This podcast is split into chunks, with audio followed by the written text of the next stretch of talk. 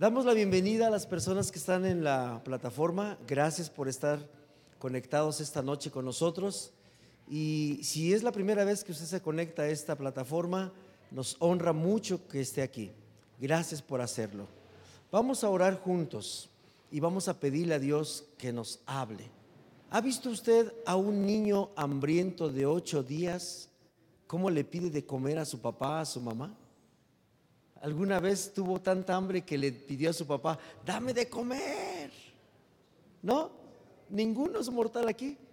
Nadie ha comido, nadie ha tenido hambre. Sí, claro.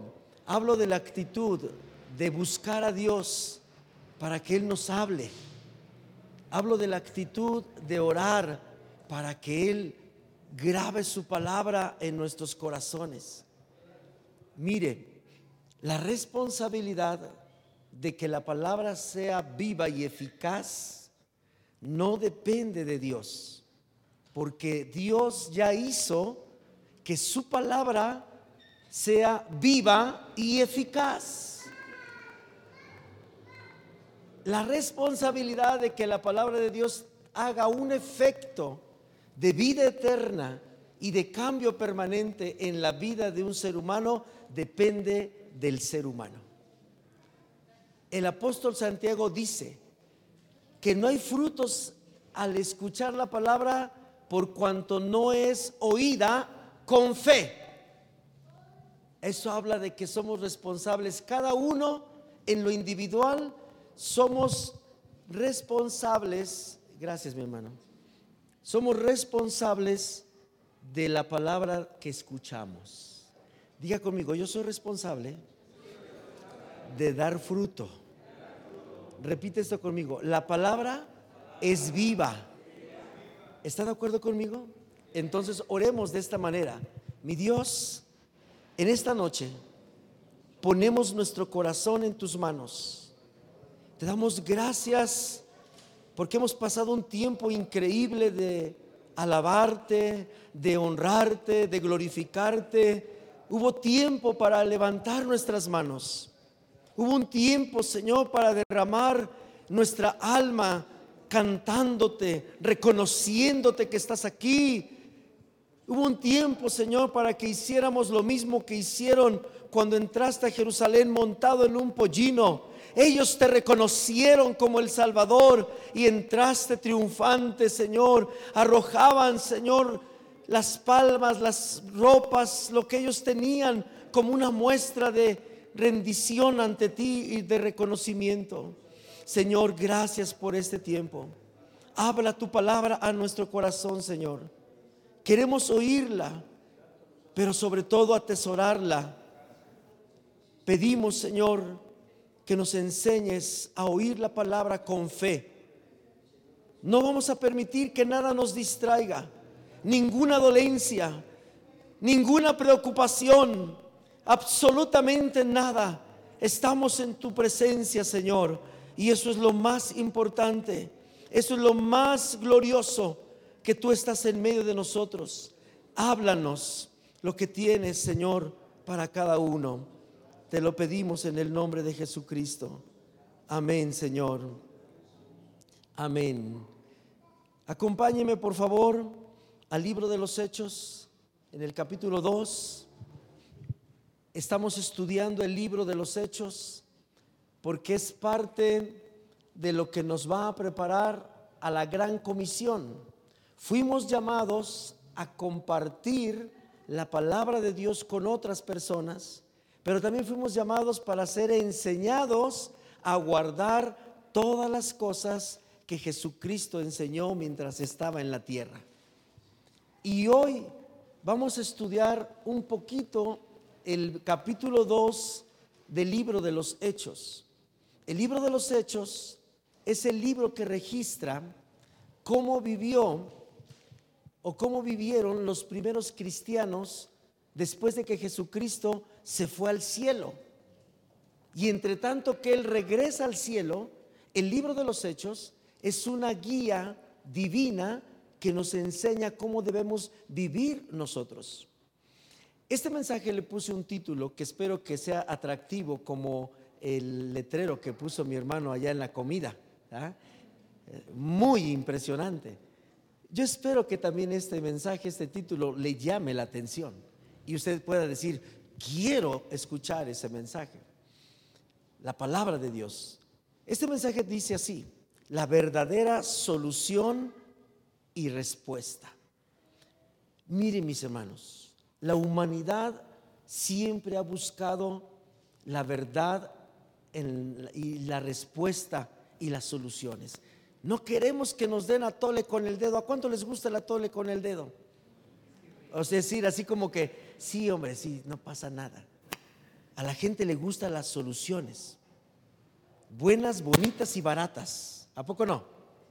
A la gente le gusta las soluciones y las respuestas verdaderas. ¿A usted le gusta que le den una respuesta falsa? ¿Una solución equivocada? No. Y Dios pensando en ello, el capítulo 2 del libro de los Hechos, hoy lo vamos a estudiar de una manera diferente. El capítulo 2 del libro de los Hechos se conoce como el cumplimiento de la promesa del profeta Joel en el derramamiento del Espíritu Santo o el día de Pentecostés. Algunos lo conocen como el día de Pentecostés, el día en que el Espíritu Santo fue derramado sobre 120 personas que estaban en un lugar, por cierto, era alto porque tal vez era un segundo piso, y ellos estaban orando. Y conocemos este episodio como el episodio de el cumplimiento del profeta Joel, de la promesa del Espíritu Santo o el día de Pentecostés. Así lo va a encontrar usted en la Biblia. Pero hoy, hoy quiero pedirle que usted abra su corazón porque este capítulo nos va a ayudar a encontrar lo que acabo de mencionar en el título, la verdadera respuesta, la verdadera solución. Esa me va, déjeme que pase el, micro. ¿ah? Creo que ya pasó. Mis hermanos, todo ser humano en la edad que tenga en este momento necesita una verdadera solución para un verdadero problema. Porque los problemas son verdaderos, ¿o no es cierto? Necesitamos a la medida de nuestras circunstancias una verdadera solución, una verdadera respuesta. Y el libro de los Hechos en el capítulo 2 nos va a enseñar a descubrir la verdadera respuesta. Antes de leer esa historia, en ese momento de la vida humana se encontraban reunidos las personas en aquel lugar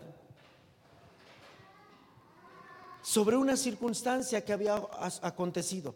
Habían matado a Jesucristo.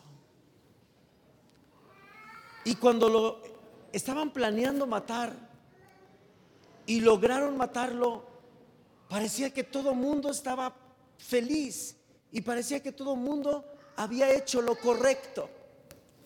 Mataron al hombre que aparentemente ellos creían que había venido a hacer una revuelta, que se había levantado en contra del imperio que estaba gobernando en ese tiempo, que era el imperio romano. Y todo el mundo, los que lo crucificaron y los que, excepto aquel gobernante que no quiso ensuciarse y se lavó las manos, ¿alguien recuerda quién se lavó las manos antes de que sentenciaran a Jesucristo? para que lo llevaran a la cruz. Pregunta de examen por un sope.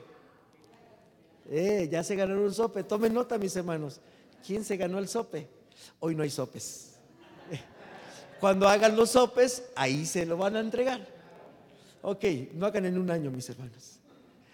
Mis hermanos, ahí está Jesús. El pueblo estaba completamente satisfecho con lo que había hecho y no se habían dado cuenta que se habían metido en un problema mayúsculo.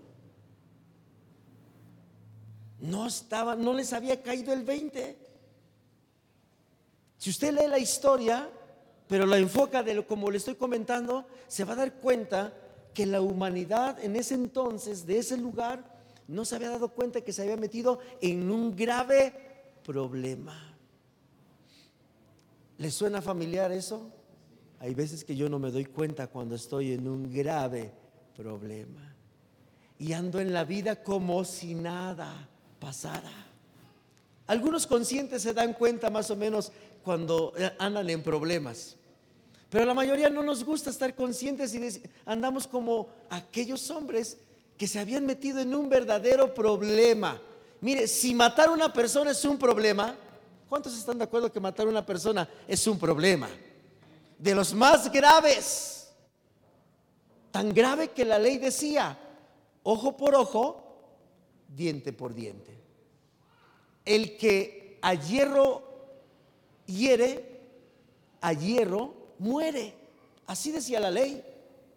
Entonces, no les había caído el 20 que se había metido en un problemón gigante. La historia está ahí, en darnos cuenta, tener conciencia. La verdadera solución comienza cuando yo caigo en que tengo un gran problema. No que me faltan frijoles para comer mañana. Sí, eso es un problema. No que no tengo para pagar la renta. Al final de mes, bueno, ya se pasó, fue, fue ayer. Eso es un problema, pero ese no es el problema. El capítulo 2 de Hechos nos enseña, y ahorita lo vamos a leer, cuál es el verdadero problema. Primero comienza con una conciencia clara acerca del verdadero problema que yo tengo. Y esa historia nos va a enseñar a visualizar que después de que estamos envueltos en el problema, que vivimos día con día con el problema, no nos cae el 20, no estamos conscientes del verdadero problema que tengo. Solo veo los síntomas. Es como aquel que se está limpiando la nariz de los mocos todo el tiempo. Y piensa que, ah, se me va a pasar. Y no ha caído que tiene COVID. No, es pasajero. E, es, esto, es... Y no, no, no le ha caído el 20 que el problema del moqueo en la nariz es otra onda. Es algo más profundo. La verdadera solución, la verdadera respuesta. ¿Quiere acompañarme al libro de los hechos? Vaya conmigo, por favor. Libro de los Hechos, en el capítulo número 2. Déjeme abrir aquí en la Biblia. Libro de los Hechos, capítulo 2.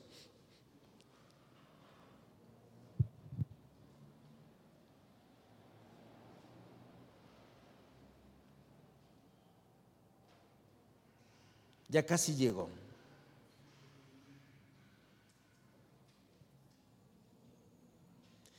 La historia es increíble, toda esta historia. A partir del versículo 14, a partir del versículo 14, deme oportunidad en dos minutos leer la historia completa y después nos vamos a enfocar en algunos versículos clave. Para, que para aquellos que nunca han leído esta historia, deme oportunidad de leerla para que a partir de ahí podamos penetrarnos en lo profundo de este mensaje. Dice el versículo 14, entonces Pedro, poniéndose en pie con los once, alzó la voz y les habló diciendo, varones judíos y todos los que habitáis en Jerusalén, échele lápiz de la cantidad de personas que van a escuchar lo que se conoce como el primer discurso de Pedro después de haber recibido el Espíritu Santo como promesa de haber obedecido a Jesucristo. Ahí está Pedro. Lucas, el doctor Lucas, es quien describe estos detalles tan importantes. Esto sea notorio y oíd mis palabras porque estos no están ebrios, como vosotros suponéis, puesto que es la hora tercera del día. Mas esto es lo dicho por el profeta Joel. Y en los postreros días, dice Dios, derramaré mi espíritu sobre toda carne. Y vuestros hijos y vuestras hijas profetizarán, vuestros jóvenes verán visiones y vuestros ancianos soñarán sueños. Y de cierto, sobre mis siervos y sobre mis siervas en aquellos días derramaré mi espíritu y profetizarán. Y daré prodigios arriba en el cielo y señales abajo en la tierra, sangre y fuego y vapor de humo. El sol se convertirá en tinieblas y la luna en sangre, antes que venga el día del Señor grande y manifiesto. Versículo 21. Y todo aquel que invocare el nombre del Señor, dice, será salvo. Ese es el contexto del discurso de Pedro. Y ahora viene el centro del discurso de Pedro. Dice, varones israelitas, oíd estas palabras. Jesús Nazareno, varón aprobado por Dios entre vosotros con las maravillas, prodigios y señales que Dios hizo entre vosotros por medio de él, como vosotros mismos sabéis, a este, entregado por el determinado consejo y anticipado conocimiento de Dios, prendisteis y matasteis por manos de inicuos, crucificándole, al cual Dios levantó suelto los dolores de la muerte por cuanto era imposible que fuese retenido por ella. Quiero hacer una pausa aquí. Quiero que usted observe cómo Pedro en su primer discurso está haciendo énfasis de cosas muy específicas acerca del verdadero problema en el que estaba metida la humanidad en ese momento de la historia. La humanidad en ese momento pensó que había hecho un bien en haber matado y en haber crucificado a Jesucristo. pensaron que era otro farsante, porque así pensaban que era otro hombre que se había levantado en contra del imperio. Y ya habían matado a muchos, ya tenían mucha experiencia matando a personas, crucificándolas. No creo que Jesús era la primera. Ya había mucha experiencia en los romanos para hacer este tipo de muertes. De tal manera que para ellos era como comerse un taco de carnitas. Así de sencillo. Para ellos era su chamba. Aquellos que clavaban los clavos a los que estaban en la cruz, porque la característica es que los mataban vivos, o los crucificaban vivos, no los crucificaban muertos.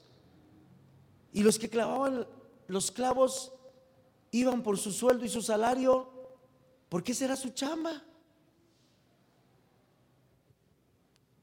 Pero Pedro empieza a poner el énfasis en el verdadero problema. Y Dios comienza a enseñarle a la humanidad cuál es el verdadero problema, porque no hay una verdadera solución si no hay un verdadero problema. El verdadero problema es que necesitamos que el Espíritu Santo nos haga saber los detalles del verdadero problema en el que realmente nos encontramos. Pedro representa la voz de Dios en ese momento porque era el resultado del derramamiento del Espíritu en la vida de los apóstoles sobre 120 personas. Entendiendo este contexto, entendemos que Dios es el que realmente el único que puede hacer entrar en conciencia a los humanos respecto a su verdadero problema. Vuelvo al ejemplo. Cuando yo no tengo para pagar algo que debo y, el Espíritu Santo, Dios no lo involucro para dejarme ver mi verdadero problema, yo pienso que mi problema es que no tengo dinero para pagar lo que debo. Pero ese no es mi problema. Porque de una u otra manera nos las hemos arreglado para pagar lo que debemos. ¿O no es cierto? Aunque ahorita diga, no, pastor, yo, yo debo, sí, pero lo va a pagar. Necesito entender que mi problema no es el dinero que debo. Y esto es un momento especial en la relación entre el que tiene fe en Jesucristo y la persona. El momento en que Pedro se levantó, en el momento en que Dios nos habla, cuando Dios habla nos hace saber nuestra condición real del verdadero problema. Y puede ser que yo deba dinero, no porque no tenga en la bolsa en este momento. El Espíritu Santo me va a hacer entender que el verdadero problema que yo tengo es que no me gusta trabajar. O que me gusta mucho el sueño si lo quiere escuchar de una manera más elegante. ¿Verdad? No me gusta trabajar. Y como no me gusta trabajar, ¿qué dice la escritura? El jornalero es digno de su salario. Y como no me gusta trabajar, por eso no tengo mi salario con el cual puedo hacerle frente. Mi verdadero problema es que no tengo claro en mi persona que la falta del dinero no es porque me cayó una maldición. No, es porque yo en el fondo no, no tengo claro que si yo no trabajo, no debo comer. Pablo se fue más recio, ¿verdad? El que no trabaje, que no coma. Ay, pastor, si usted supiera, llevo tres días sin comer. No me quieren dar de, comer en mi casa. Se queja el marido de la esposa. Y voy con la esposa y le pregunto, ¿por qué no le quieres dar de comer al marido? Lleva tres días, pobre hombre. Es que no trabaja, pastor. Ah. Entonces, tiene la panza vacía. ¿Por qué? ¿Cuál es su problema? ¿Por qué tiene problemas con la esposa? Porque quiero decirle que uno tiene problemas con la esposa cuando la esposa no le da de comer a un hombre, tiene todos los problemas del mundo. Dele de comer y mire, lo tiene como león domado. ¿A poco no es cierto? Pero no le va a dar de comer si, si él no le da a usted dinero. Entonces mi problema no es que yo soy orangután cuando no como, es que no quiero trabajar. Y si no quiero trabajar, tengo un problema. Ahí está el problema. Usted dirá, a ver, pastor, estás confundiendo las cosas. ¿Cómo es que la historia de lo que Pedro está hablando tiene que ver con la vida actual y real? Todas las, todo el sentido. Debemos de reconocer que el único capaz de hacer reaccionar a un ser humano al verdadero problema que tiene es cuando Dios le habla. Mire, yo lo puedo regañar y usted no me va a pelar. Va a ser como que sí, pero por aquí y por acá. ¿A poco no? Así somos las personas. Más si la esposa es la que nos regaña. No le hacemos caso. No entendemos que ese es el problema. Pero cuando habla el Espíritu, ah, entonces es diferente. Pedro representaba a Dios porque el Espíritu Santo es Dios. ¿Está de acuerdo conmigo? Y Pedro representaba a Dios porque acababa de recibir el cumplimiento de la promesa del derramamiento del Espíritu sobre su persona. ¿Quién fue quien levantó a Pedro para hablar lo que tenía que hablar? Era Dios mismo. ¿Cuál es el principio de la palabra ahí? El principio es que cuando dice Hebreos, si oyeres hoy su voz, no endurezcáis vuestros corazones como en el día de Meriba, en el desierto, cuando Israel sabía que era Dios quien estaba guiándolos y ellos endurecieron el corazón. La verdadera solución es que cuando Dios te hable acerca de un verdadero problema en el fondo, no cierres el corazón. Una vez Dios usó una burra para hablarle a un hombre. Dios puede usar a los que somos esposos, a la esposa. ¿Cuántos dicen amén? Aunque nos caiga mal, Dios usa a las esposas. Pero esposas, también Dios usa a nosotros los hombres. Aunque les caigamos mal. También Dios nos usa. Hijos. Dios le dio a los hijos unos padres aunque seamos en otra, aunque ya estemos viejos, como dicen, ya estás viejo, ya no sabes qué onda con la vida. No. Los padres, los esposos, las esposas, ya sin meterme en otro nivel de donde cómo Dios habla, usa estas vidas para hablarnos. Cuando su esposa le diga algo de, de veras, crea que es Dios actuando a reaccionar al verdadero problema. Sabemos que todos hablamos cosas enojados y decimos cosas que no son ciertas, pero todo el mundo lo sabemos y lo identificamos. El problema es que cuando sabemos que es verdad lo que nos está diciendo y que ni siquiera la esposa, ni el esposo, ni los papás, aún así endurecemos el corazón. El mensaje es, no endurezcas tu corazón cuando sepas que es Dios quien te está hablando. Porque estos hombres tenían en ese momento la oportunidad o de perderse por la eternidad o de salvarse por la eternidad. Pudieron haber visto a Pedro, me imagino yo, un hombre barbón, no, no estéticamente barbón bien, porque hay barbones estéticos, ¿no? Era barbón porque se dejó la barba, era la costumbre. Él era pescador, no le importaba su personalidad, con ropas sencillas. Y estaba en medio de mucha gente sabia, intelectual, con dinero, con posiciones. Ellos pudieron haber dicho, ay, ese pobre Pedro, ¿qué me va a poder estar enseñando? Pero ¿qué fue lo que pasó? Vieron a Dios actuando a través de Pedro. La verdadera solución ante cualquier verdadero problema es ver cómo Dios usa a quien Él quiere alrededor de nuestra vida para hacernos saber una cosa. Y aquí está parte de la verdadera solución. Vea conmigo de regreso al 22 varones israelitas, oíd estas palabras. Jesús Nazareno, varón aprobado por Dios entre vosotros con las maravillas, prodigios y señales que Dios hizo entre vosotros por medio de él, como vosotros mismos sabéis, a este entregado por el determinado consejo y anticipado conocimiento de Dios, lo prendisteis, lo matasteis por manos de inicuos crucificándole. El 24, al cual Dios levantó. Diga conmigo, Dios levantó a Jesús.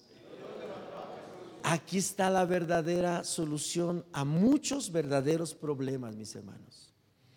¿Cómo estamos viendo a Jesús? ¿Conocemos a Jesús? ¿Ha visto los letreros en los camiones o en los coches que dice Jesús la solución a tus problemas. ¿Alguno ha visto eso? Algunos lo hemos leído y es como si hubiéramos leído cinco tacos por 20 pesos. ¿Sí o no es cierto? No nos hace sentido. Bonita frase, pero no nos hace sentido. Necesitamos entender en la verdadera solución es entender, pero no en el conocimiento de coco acá arriba en el cerebro, sino en el espíritu.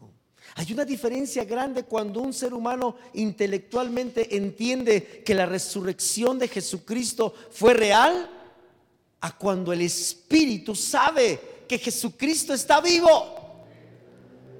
La verdadera solución es entender lo que Pedro nos está enseñando.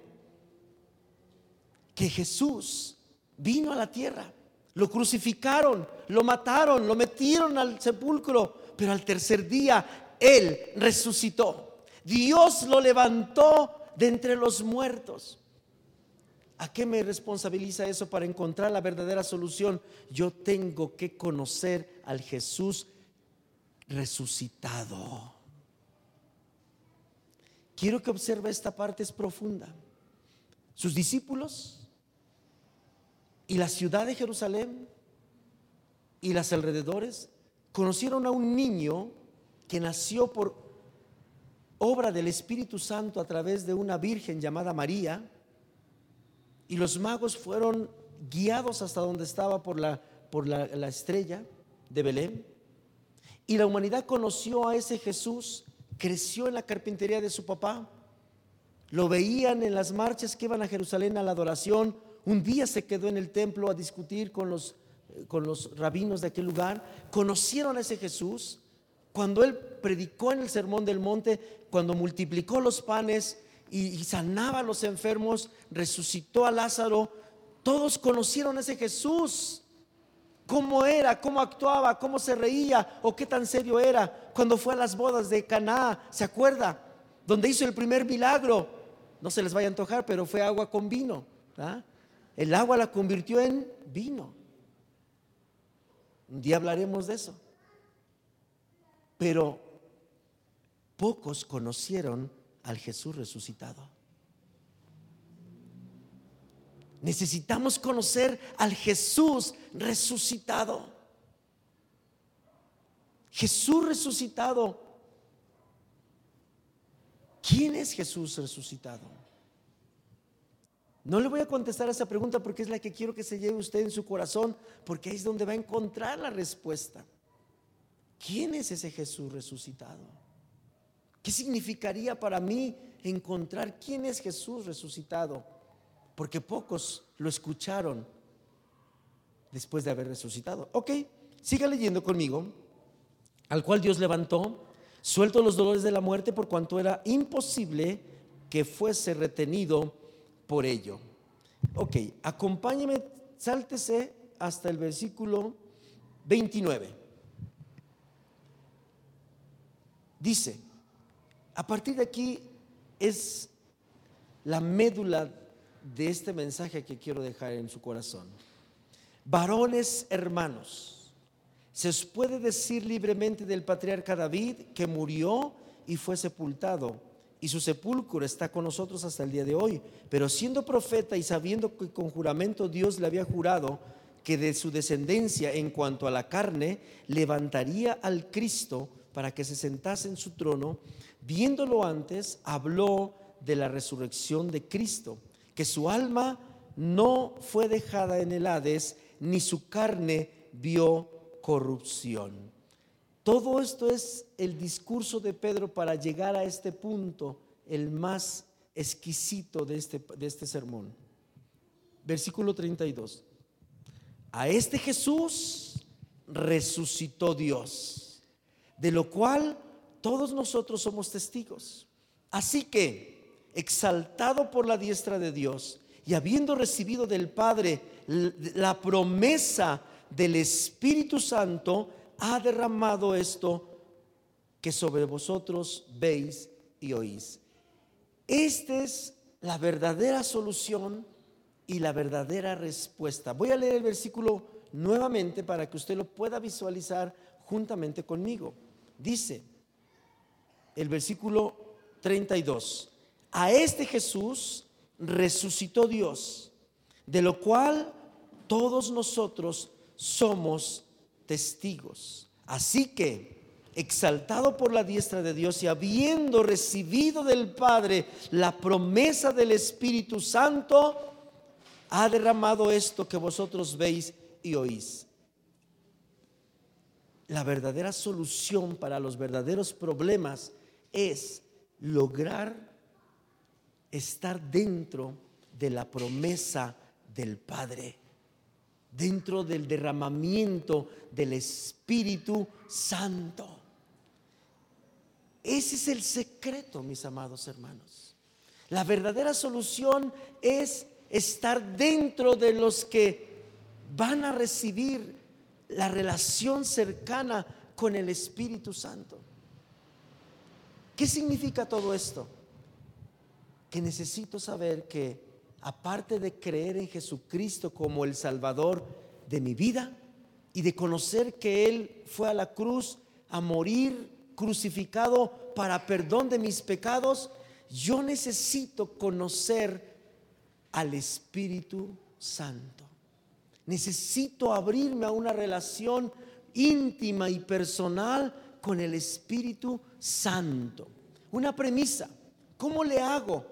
La respuesta ¿Cómo le hicieron los 120 que experimentaron la promesa? Dos cosas básicas. La verdadera solución está ahí, en hacer lo mismo que ellos hicieron. El derramamiento del Espíritu Santo es el resultado de dos cosas básicas. Número uno, obedecieron a Jesús, que los mantuvo hasta el día del Pentecostés en el lugar aposento alto hasta que fue derramado el Espíritu, la obediencia. Porque Jesús antes de irse les dijo, no se vayan de Jerusalén hasta que sean revestidos del poder de lo alto. Eso fue en el monte de los olivos. Ahí estaba Jesús. Y después dice la Biblia que Él fue elevado al cielo y las nubes lo ocultaron y lo quitaron de la mirada de todos. Y fue la última vez que la humanidad vio a Jesús en cuerpo. ¿Qué hizo que ellos tuvieran la promesa? Porque la verdadera solución y la verdadera respuesta está en recibir la promesa. La obediencia. La obediencia. Y la obediencia tiene algo muy importante. La obediencia exige ver. Usted me dijo, pastor, que obedeciera a mi marido y mi marido iba a cambiar. Y no es cierto. Usted me lo dijo ayer y, y, mañana sigue igual. En diciembre igual. Como pastor le digo a muchos papás, tengan paciencia, sus hijos van a un día a venir a Cristo y después pasa el tiempo. Y dice uno, es que no vienen a Cristo. La obediencia tiene una característica, debe ser una decisión para siempre. ¿Sabe por qué nosotros no encontramos soluciones a los verdaderos problemas? Porque condicionamos la obediencia. Soy obediente siempre y cuando la cosa vaya bien. Siempre y cuando en unos dos, tres días yo encuentre respuesta a lo que estoy buscando.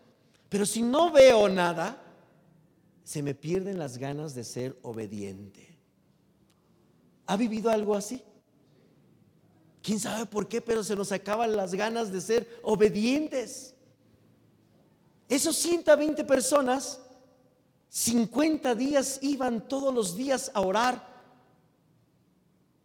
Y seguro que oraban como usted y como yo.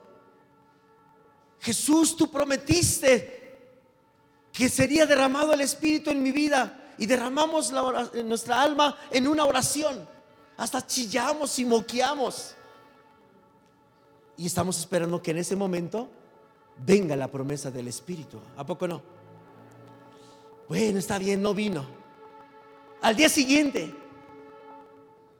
ya vamos otra vez. Algunos, los más fuertes, vienen con el mismo entusiasmo. Llegan a tiempo y todo. Y otra vez, el Señor, tú prometiste el Espíritu, dame. Al tercer día, la Energizer comienza a fallar. Y somos como ese conejito, ¿verdad? Que cuando la pila, ¿usted vio el, comercial? Al tercer día, al cuarto día, ni la pestaña se nos mueve. Señor, tú ya sabes todo lo que hay en mi corazón. Ya ni hablamos, ya ni derramamos. La obediencia está conectada con la paciencia. Nadie de los 120 sabía que iban a ser 50 días exactos para que se cumpliera la solución, la verdadera respuesta. Iglesia, tú y yo nunca vamos a saber cuándo va a ser el día exacto de tu solución ni de tu respuesta. ¿A qué te lleva eso, iglesia? A entender que a Dios no le importa decirnos qué día nos va a decir cuándo nuestro problema se va a responder o a solucionar. Cosa que a nosotros sí nos interesa, pero a Dios no le, no le interesa. Él sabe que lo va a solucionar. Y yo tengo que aceptar eso. Nadie de los 120 le preguntó a Jesús cuando Jesús les dijo, no se vayan de Jerusalén hasta que sean investidos del poder de lo alto. Si yo hubiera estado ahí, capaz que me agarran a cocos todos. ¿Sabe por qué? Yo lo primero que le hubiera dicho a Jesús, hey Jesús, ¿y cuándo va a ser eso para estar listo? ¿A poco no? O por curiosidad. Tal vez usted igual. Bueno, sí está bien, se va a solucionar mi problema, pero ¿cuándo? Yo lo necesito ahorita. O sea, la panza la traigo vacía ahorita. ¿Cuándo? ¿Sabe? Este es el secreto de la Biblia. La verdadera solución está en poner nuestra absoluta confianza en lo que Jesús dijo. Busque primeramente el reino de Dios y su justicia, dice la palabra, Mateo 6:33. Busquemos primeramente el reino de Dios y su justicia y todas las demás cosas serán añadidas. Enfoquémonos a buscar la promesa del Espíritu Santo y verá que eso será la verdadera solución a todos y absolutamente todos nuestros graves problemas. Yo le pregunto, ¿tiene usted graves problemas en su vida en este momento? No va a venir la resolución, no va a venir la respuesta, sino primeramente buscamos conocer al Espíritu Santo. Eso significa, debo convertirme en una persona obediente y paciente. Diga conmigo, debo ser obediente y también paciente. Tengo que serlo. Así llega la promesa. No llega de otra manera. Mire, voy a decir algo que a lo mejor se va a escuchar como, como, como, no sé cómo se va a escuchar, pero como se escuche. Mire, aunque usted venga todos los días a esta iglesia y sea el primero en llegar y el último en irse, Dios nunca nos va a dar la promesa de su Espíritu Santo. Porque no se trata de eso. Se trata de obedecer y de paciencia. Ahora usted dirá, pues si ya le hago caso a mi esposa, si ya le hago caso a mi esposo, la obediencia no es eso. Para obedecer yo necesito saber qué voy a obedecer. Y esto me conecta en el otro nivel. Está bien, estoy dispuesto a obedecer. Vale. ¿Y qué obedezco? Porque usted puede estar bien dispuesto a obedecer. Tal vez este es el momento del, del, mensaje, todos ya te dijimos, adelante, claro que voy a obedecer. Por supuesto, si esa es la solución, estoy dispuesto a obedecer. Y ser paciente para esperar hasta que llegue la respuesta.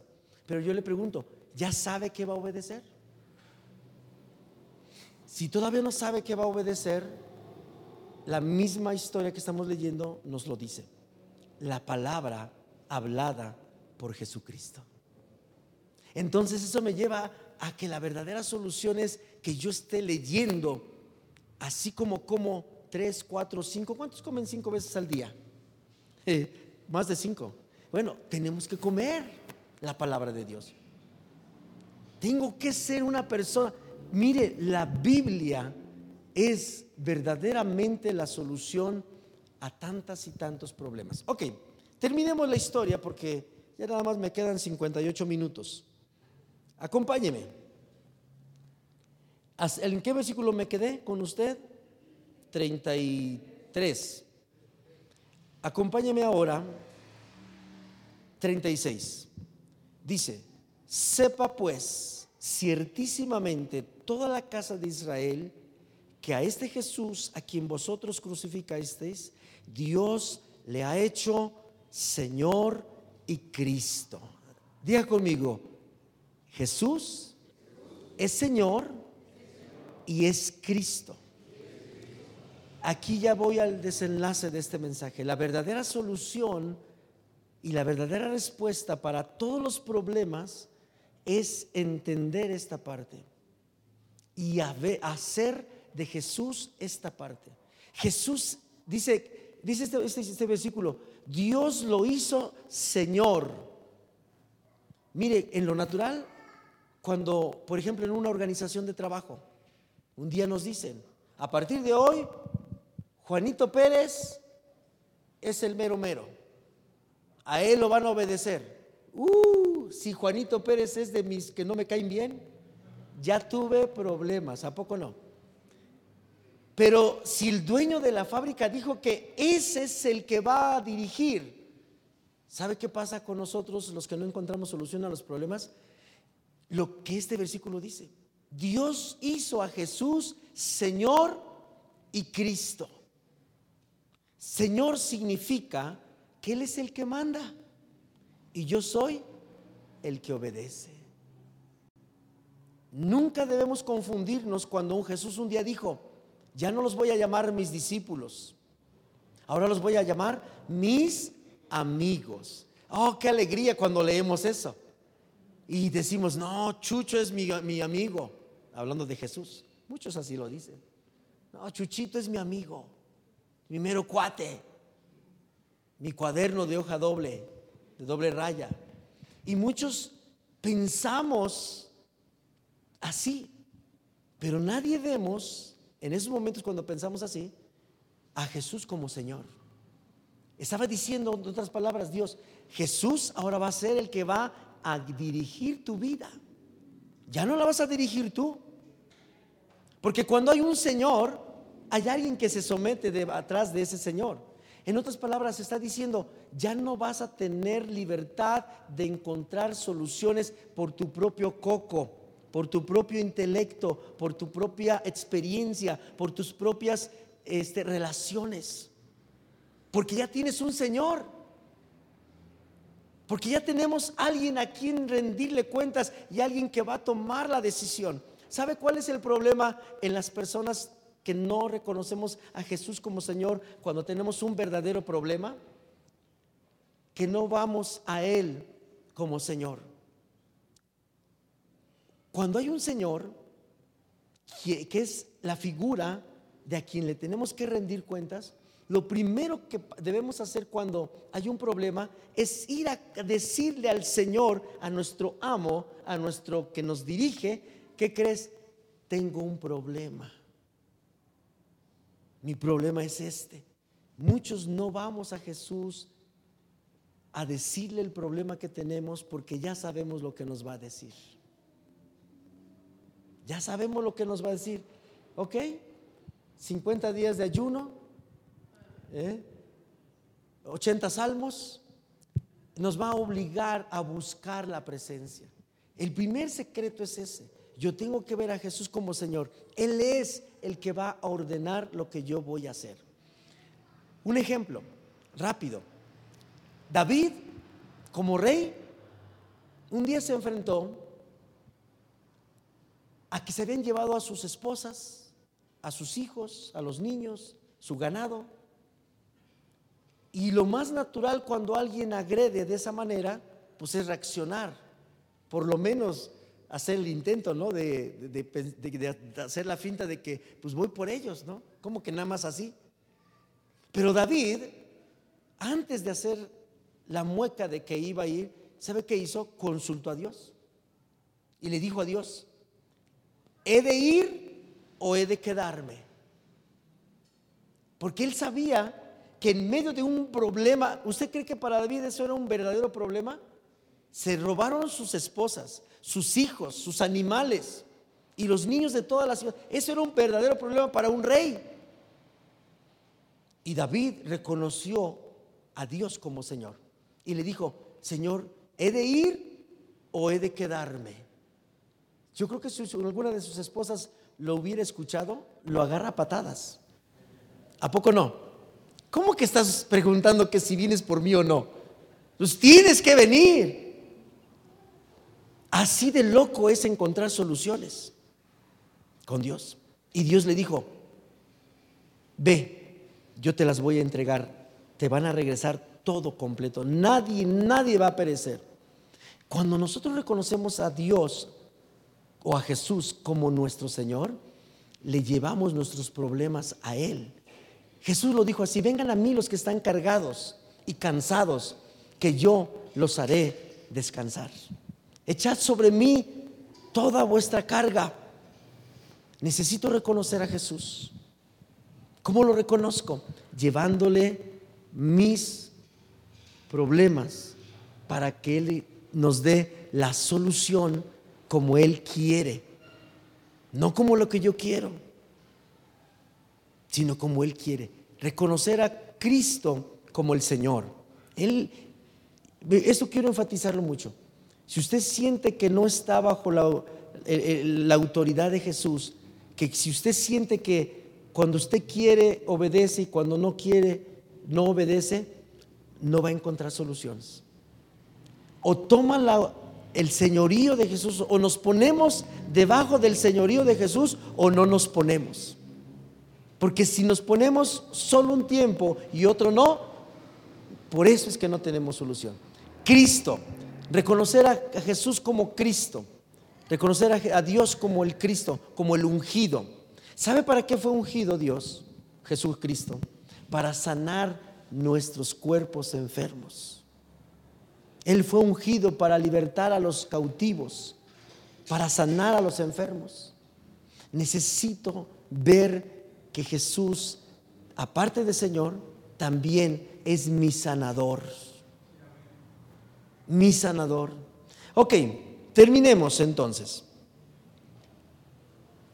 Al oír esto, vea la última parte del discurso de Pedro. Al oír esto, se compungieron de corazón y dijeron a Pedro y a los otros apóstoles, varones hermanos, ¿qué haremos? Inmediatamente Pedro les dice, arrepiéntanse y bautícese cada uno de vosotros en el nombre de Jesucristo para perdón de los pecados y recibiréis el don del Espíritu Santo.